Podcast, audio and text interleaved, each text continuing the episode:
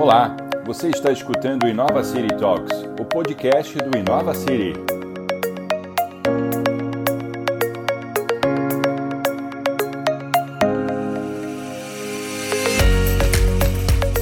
O desafio das Smart Cities no Brasil vai muito além da questão tecnológica. Confira esse e outros temas no bate-papo que os consultores empresariais Vinícius Casares e Tatiana Maieris tiveram com o expert de Smart Cities, André Luiz Guedes.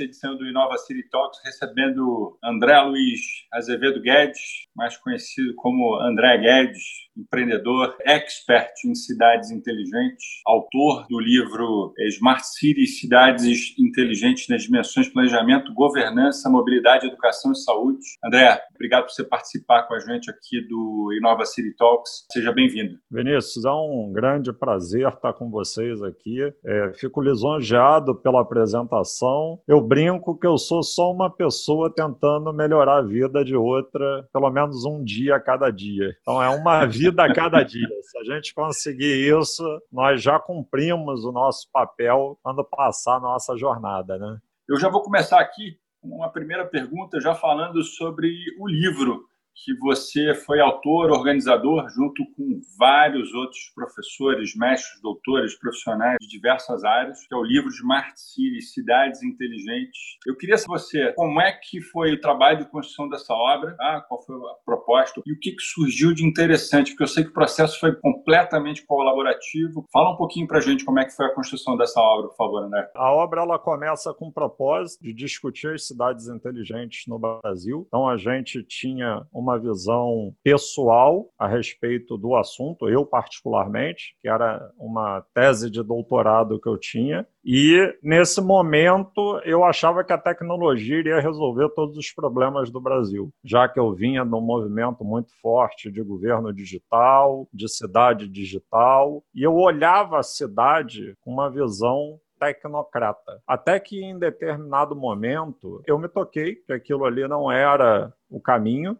e que a gente tinha que buscar um outro caminho. Então, dentro da Universidade Federal Fluminense, nós começamos a fomentar debate através da cidade de Niterói, cidade do Rio de Janeiro, é, Nova Friburgo, Teresópolis, Petrópolis, e nós fomos rodando as cidades, discutindo com as pessoas quais eram as necessidades locais para entender um pouco das dores das cidades, para partir dessa conexão inicial a gente poder construir um livro. E aí foram mais de 1.500 participantes debatendo as cidades inteligentes durante um período de dois anos, mais de 100 autores colaborando efetivamente para a obra, e aí vários mestres, doutores, professores e referências nacionais e internacionais e nós aglutinamos esse trabalho de uma maneira colaborativa, aberta, onde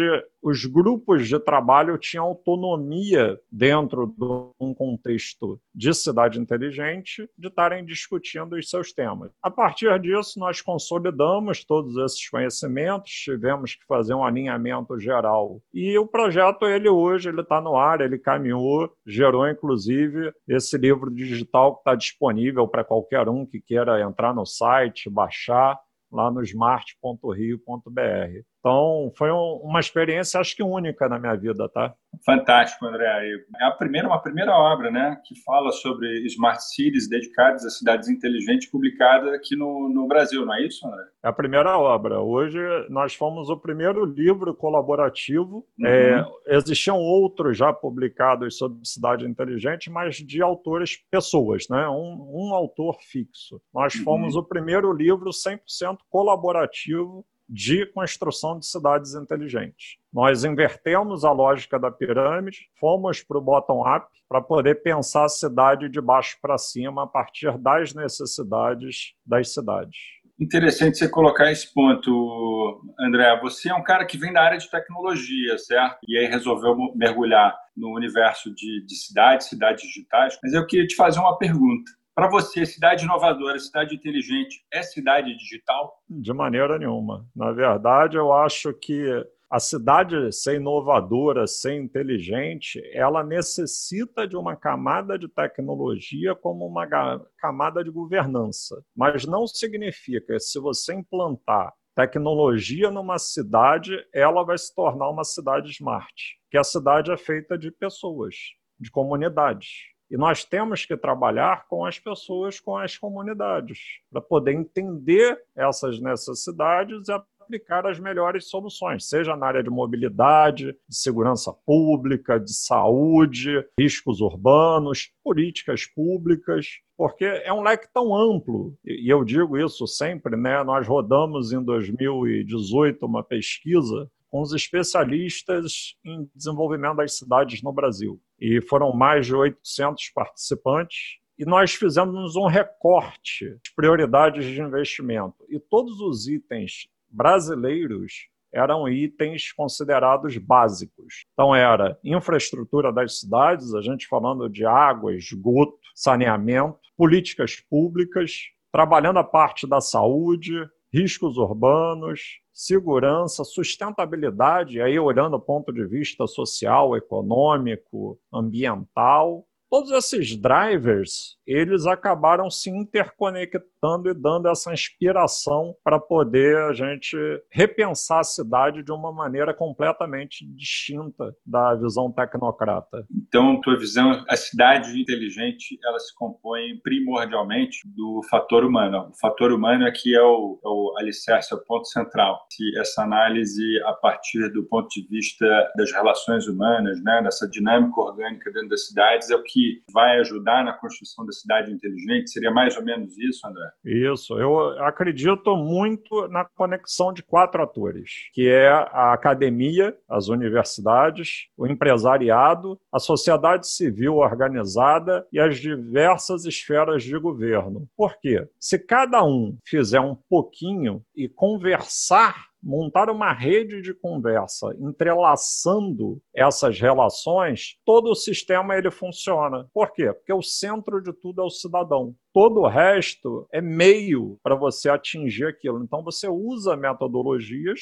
para chegar naquele determinado fim. Eu vou emendar então esse ponto. Como é que a inovação ajuda a impulsionar no desenvolvimento dessas cidades inteligentes? Essa é uma pergunta que é super bacana. Por quê? Pensar em inovação, a gente está falando essencialmente de ação. Inovar não significa que você precisa criar um produto 100% novo, que você tem que ser um Bill Gates ou um, um outro grande inventor, Steve Jobs, para poder fazer uma inovação super disruptiva. Você pode pegar algo que já existe, implantar algumas melhorias, trabalhar essas melhorias no dia a dia das cidades e a partir dessas melhorias você vai trabalhando com pessoas, porque quem inova são as pessoas. Então você vai montando agrupamentos, comunidades, bairros inteligentes, vai trabalhando uma questão é, mais regionalizada para testar bem o piloto, funcionou, vamos levar ele para outra localidade, entender a necessidade daquela localidade, testar o piloto novamente, assim você vai rodando os municípios, os bairros, as regiões. E isso tem dado muito certo aqui no Rio de Janeiro. Nesses últimos cinco anos, a gente tem feito esse trabalho. É, atualmente, eu estou como diretor da Rede Brasileira de Cidades Inteligentes e Humanas para o estado do Rio de Janeiro. É um papel que me deram justamente para fazer interlocução com todos esses entes. E a gente consegue, de uma maneira muito tranquila, muito clara, é levar a inovação em conjunto com o empreendedorismo, né? que às vezes as pessoas acham que inovação e empreendedorismo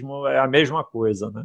É, existe algum projeto rodando aqui no Brasil ou no mundo que chame a tua atenção? Existem várias. Não, existem várias. Qual Eu chama a tua atenção? Nós, nós temos... Você quer uma só? Não, Ou posso... Aí, vou, vou, vou pegar, vou pegar uns quatro aqui, uns quatro projetos que eu acho bem bacanas. Né? É Barcelona 22, que eu acho que é um grande exemplo mundial, um grande case mundial de movimento de inovação, geração de startups. Hoje, a gente tem na China um movimento muito grande de cidades sustentáveis e inteligentes. A China ela vem investindo muito na parte de reconhecimento da camada digital da cidade e tomada de ação com base em dados. Vindo para o Brasil, nós tivemos um case na época da Copa da Olimpíada que eu considero um dos melhores cases internacionais, que foi a implantação do COR e do Centro Integrado de Mobilidade Urbana do Rio de Janeiro. Então, nós tivemos ali pessoas de todas as matizes trabalhando em conjunto para poder fazer a operação de mobilidade do Rio funcionar adequadamente. E mais recentemente, nos últimos cinco anos,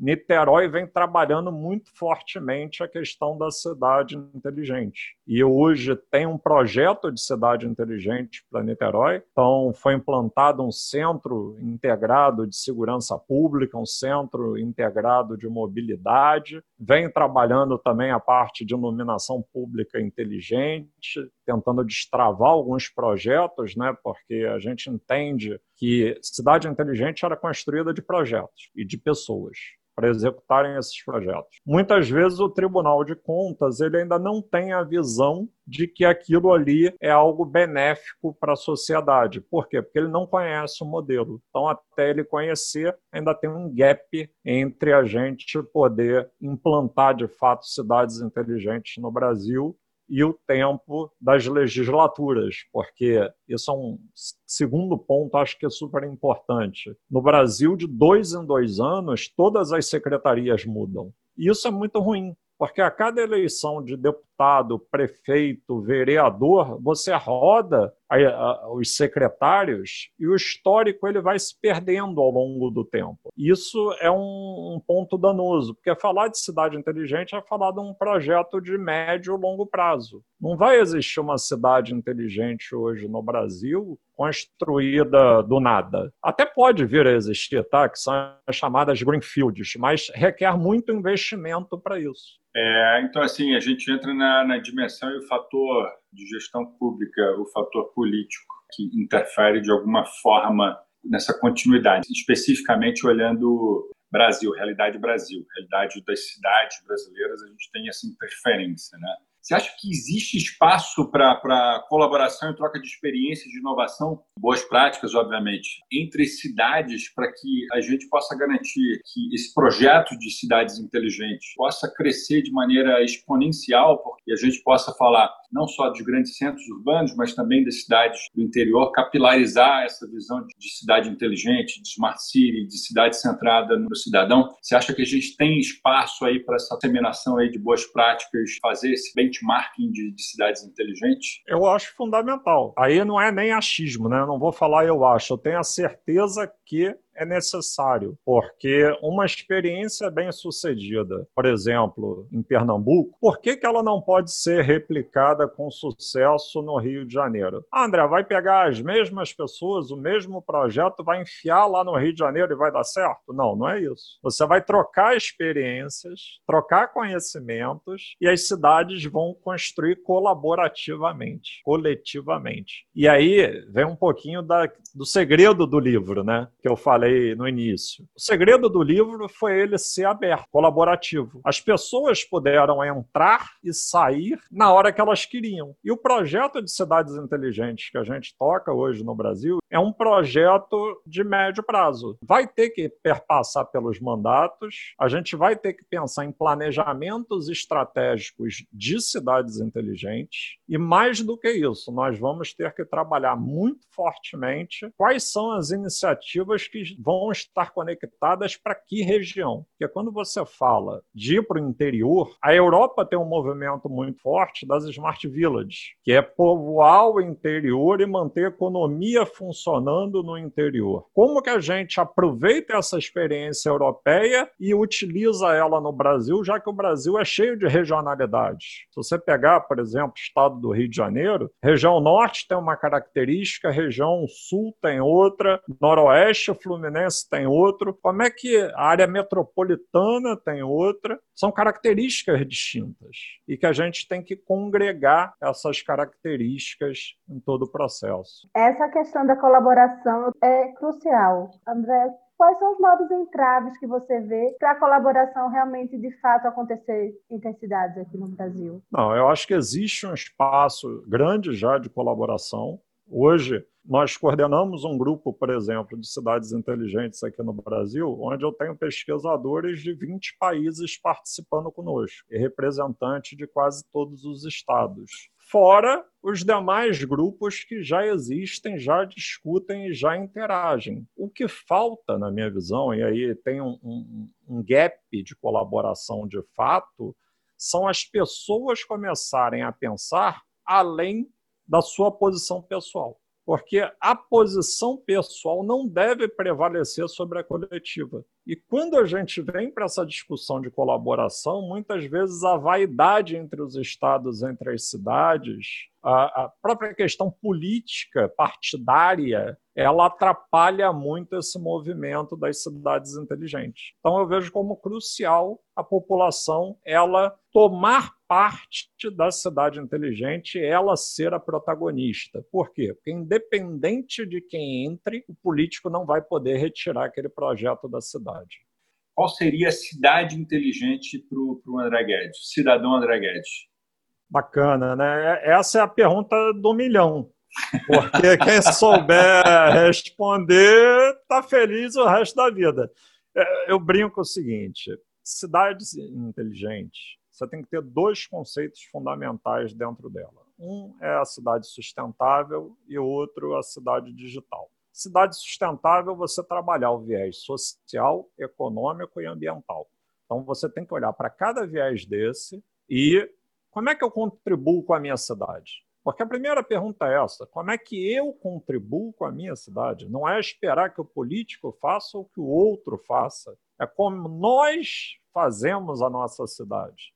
Então, qual é a, a minha contribuição para isso? Então, essa é a primeira, esse é o primeiro ponto. O segundo ponto para responder é que a gente precisa de uma camada de governança de dados, que hoje chama-se muito de digital twin, para poder monitorar como está a mobilidade, a segurança, como é que você tem toda a parte de saúde, ainda mais numa época que a gente vive de pandemia, de Covid-19, e a gente precisa ter essas informações em tempo hábil, em tempo real, para uma boa tomada de decisão. E muitas vezes isso não acontece hoje nos municípios. Então, se eu tivesse um sonho, de cidade ideal seria aquela cidade que na palma da mão eu pudesse ter acesso a todos os dados dela e que aqueles dados fossem fidedignos e que não tivessem vieses. E onde o meu filho possa nascer, ser criado, estar feliz. Porque nós passamos, as gerações futuras vão ficar. E aí eu entro no último ponto que eu acho fundamental, que é a gente Agenda 2030 da ONU, que são os 17 objetivos do desenvolvimento sustentável, que o Brasil, ele cada vez mais ele tem que internalizar isso, ele tem que localizar, ele tem que territorializar essa discussão. Então, Vinícius, é a pergunta do milhão, mas essa é a minha resposta. É a cidade que nós pretendemos fazer, ou que nós tentamos fazer. Não, há, não dá para esperar pelo. Existe um conceito, e aí só fechando, né? Civic engagement,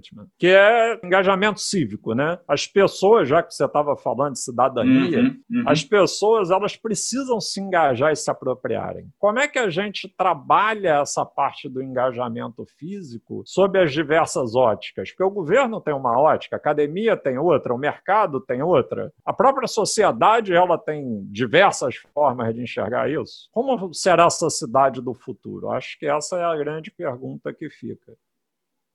E agora eu vou fazer, vou inverter a pergunta. Manda. Você, Tatiana, e você, Vinícius, como é que ah. vocês enxergam a cidade inteligente do futuro? Então, a gente trouxe essa discussão toda para uma, uma cidade sustentável e não só tecnológica, exatamente porque essa é a nossa visão de mundo. A gente acredita que a cidade inteligente é a cidade onde as pessoas vivam de forma digna, que tenham suas oportunidades, mas o que a gente acredita como meritocracia é aquela meritocracia que só pode realmente acontecer de verdade se as oportunidades forem iguais para todos. Então, a gente não tem como viver num, sistema em que as oportunidades são diferentes e esperar que as pessoas tenham depois, enfim, o resultado da vida medido, o parâmetro de sucesso que já começa a desigualar lá atrás. Então, a gente quer educação, a gente quer saneamento, a gente quer qualidade de vida para todo mundo. A cidade inteligente é uma realidade como a nossa de Brasil, um país em desenvolvimento, em que a gente precisa ficar atento, porque toda vez que se inova ou se acelera o processo de inovação, em qualquer dimensão, a gente tende a aumentar o gap social, porque a gente inova primeiro naquilo que dá retorno financeiro rápido, para depois a gente pensar nas outras camadas. Né? A gente não inova de maneira disruptiva, começando por uma camada básica e aí subindo as outras camadas que também têm um poder aquisitivo maior. Quando a gente olha o que a pandemia trouxe, que foi o isolamento social, isolamento físico, mas a, o aumento, o crescimento de interconexão através desse veículo aqui, né? a oportunidade da gente estar conversando, Tati em São Paulo, André em Niterói, eu aqui no Rio de Janeiro, Copacabana, cada um em três lugares diferentes, mas conversando aqui, gravando esse podcast. Quantas pessoas não conseguiram se conectar ou, mais ainda, quantas crianças ficaram completamente alijadas da oportunidade de ter estudado no ano de 2020. Meu filho, nossos filhos, ainda têm o homeschooling. O fato é que a gente tende a aumentar o gap quando se acelera a inovação. É, num país como o nosso, a gente tem que olhar a cidade inteligente a partir do cidadão, sem a menor sombra de dúvida. Agora, a gente precisa trazer consciência para o cidadão, empoderar ele com, com relação às decisões que ele precisa tomar e dar para ele esse papel de agente e ajuda a gerar a entrega. E como é que a gente faz isso? A gente com certeza faz isso através da educação. É, e é, é interessante né, quando você coloca isso, porque no fundo, no fundo, a cidade inteligente é aquela que gera qualidade de vida, né? Então, quando a gente pensa que a cidade inteligente ela tem que gerar qualidade de vida, ela tem que ser inclusiva, ela tem que ter equidade, ela tem que ser criativa, ela tem que ser humana, ela tem que ser tecnológica, tem que ser sustentável. São tantos os adjetivos para uma cidade inteligente. A gente vive num mundo né, tecnológico, então ela não tem como mais não ser tecnológica, porque isso vai deixar ela não competitiva. Se ela não é uma cidade competitiva para atração de negócios, a população vai empobrecer. Então a gente tem que ter essa visão macro da importância de cada desse sistema todo, né? Vou agregar até o que você colocou aí, Tati. Ela tem que ser tecnológica também, já puxando gancho, para gerar eficiência na gestão. Ela precisa ser, é, ter, ser capaz, como o André colocou também, de uma análise de dados apurada e rápida, com índices fidedignos, né? uma tomada de decisão rápida. Como é que eu preservo a, a população de comunidades em caso de chuva? Né? A gente sabe o trabalho que vem sendo feito é, dentro do CORE e tudo mais aqui do Rio, já é um legado já vem sendo maturado há algum tempo, mas como é que a gente traz para outras camadas da, da gestão pública esse nível de eficiência baseado em dados, área de saúde, área de educação, etc, etc. Acho que eu queria deixar uma visão final de otimismo. Maravilha. Eu acredito muito que o Brasil tem jeito. O Brasil ele pode se reinventar e ele pode, de fato, ser o país do futuro, o país que a gente espera, o país dos nossos filhos. Mas para isso nós temos que tomar as ações a partir de agora, porque se nós ficarmos esperando as próximas gerações tomarem as decisões, nós não chegaremos lá. Vamos inovar, vamos usar a tecnologia para o bem, vamos causar impacto social positivo. Você acabou de acompanhar a mais um episódio do Inova City Talks, o podcast do Inova City. Acompanhe a gente nas redes sociais e fique ligado em mais conteúdos sobre o futuro das cidades. Até lá!